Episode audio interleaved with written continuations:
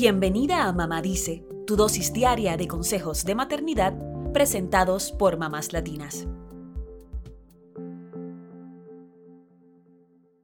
Saber comunicarnos en público sin timidez y de forma eficaz es una habilidad que nos puede servir en los momentos menos pensados, desde negociar un contrato de renta o el costo de un servicio, hasta dar un discurso improvisado en una boda, un velorio o un cumpleaños. Raj Krishnan escribió en el portal de noticias del Instituto de Tecnología de Massachusetts que durante la boda de su primo le pidieron dar un discurso para el momento del brindis.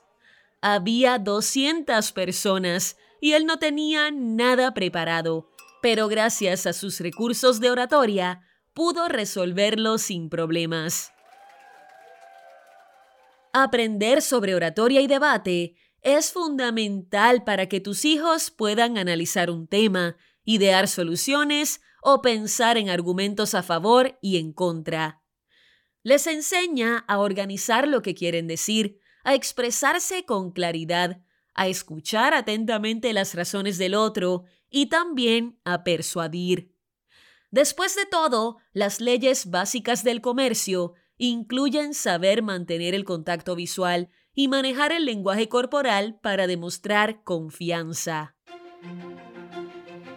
Si todavía no te convencimos sobre la importancia de estas herramientas, Debes saber que de acuerdo con datos de la Asociación Nacional de Oratoria y Debate, los estudiantes que participan de debates tienen promedios más altos y también suelen lograr mejores calificaciones en matemáticas, lectura y escritura al tomar el examen SAT para la universidad.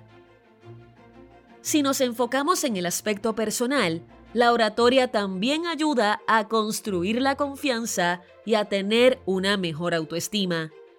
Marina es una profesional de 37 años que nos contó que las clases de oratoria de su escuela la ayudaron a ser más sociable.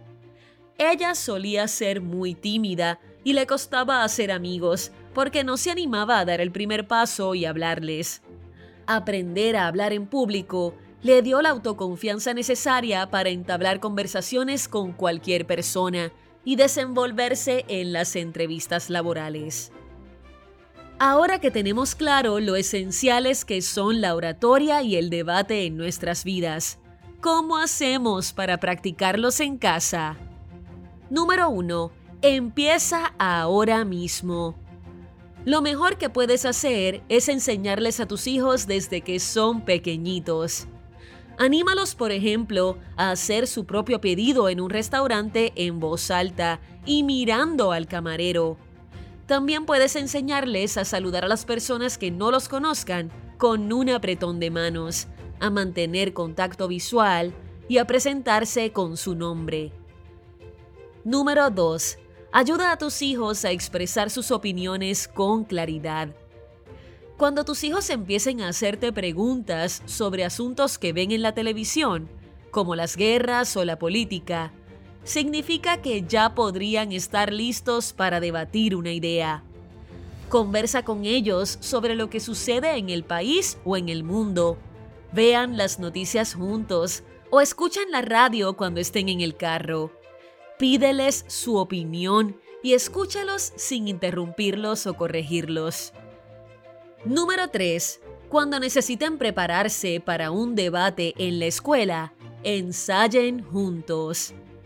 Ayúdalos a reforzar sus argumentos y ponlos a prueba haciéndoles preguntas.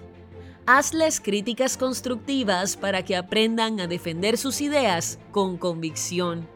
Luego, puedes compartir tu punto de vista sobre el tema y así lo debaten. Número 4 asiste a las competencias de debate de tu hijo en la escuela. Muéstrales tu apoyo para que se sientan confiados y recuérdales que más allá del resultado, lo importante de estos eventos es participar. De todo se aprende. Número 5. Fomenta el trabajo en equipo en casa. Aunque puede parecerte que no tiene nada que ver con la comunicación eficaz, Gloria Muñoz, una profesora de debate del Colegio Europeo de Madrid, explica en un artículo para la revista Hola que la cooperación para las tareas domésticas lleva a los niños a desarrollar la empatía y la responsabilidad. La especialista también aconseja enseñarles ejercicios de respiración, que sabemos que sirven mucho más que solo para hablar en público y son otro gran recurso para la vida adulta. Tolerancia, respeto, gestión del conflicto y persuasión. Ya repasamos algunas de las principales ventajas de saber debatir y comunicar ideas. Te toca ponerlo en práctica en casa y sacar a relucir tus propias habilidades para transmitirlas a tus niños. Luego nos cuentas cómo te fue.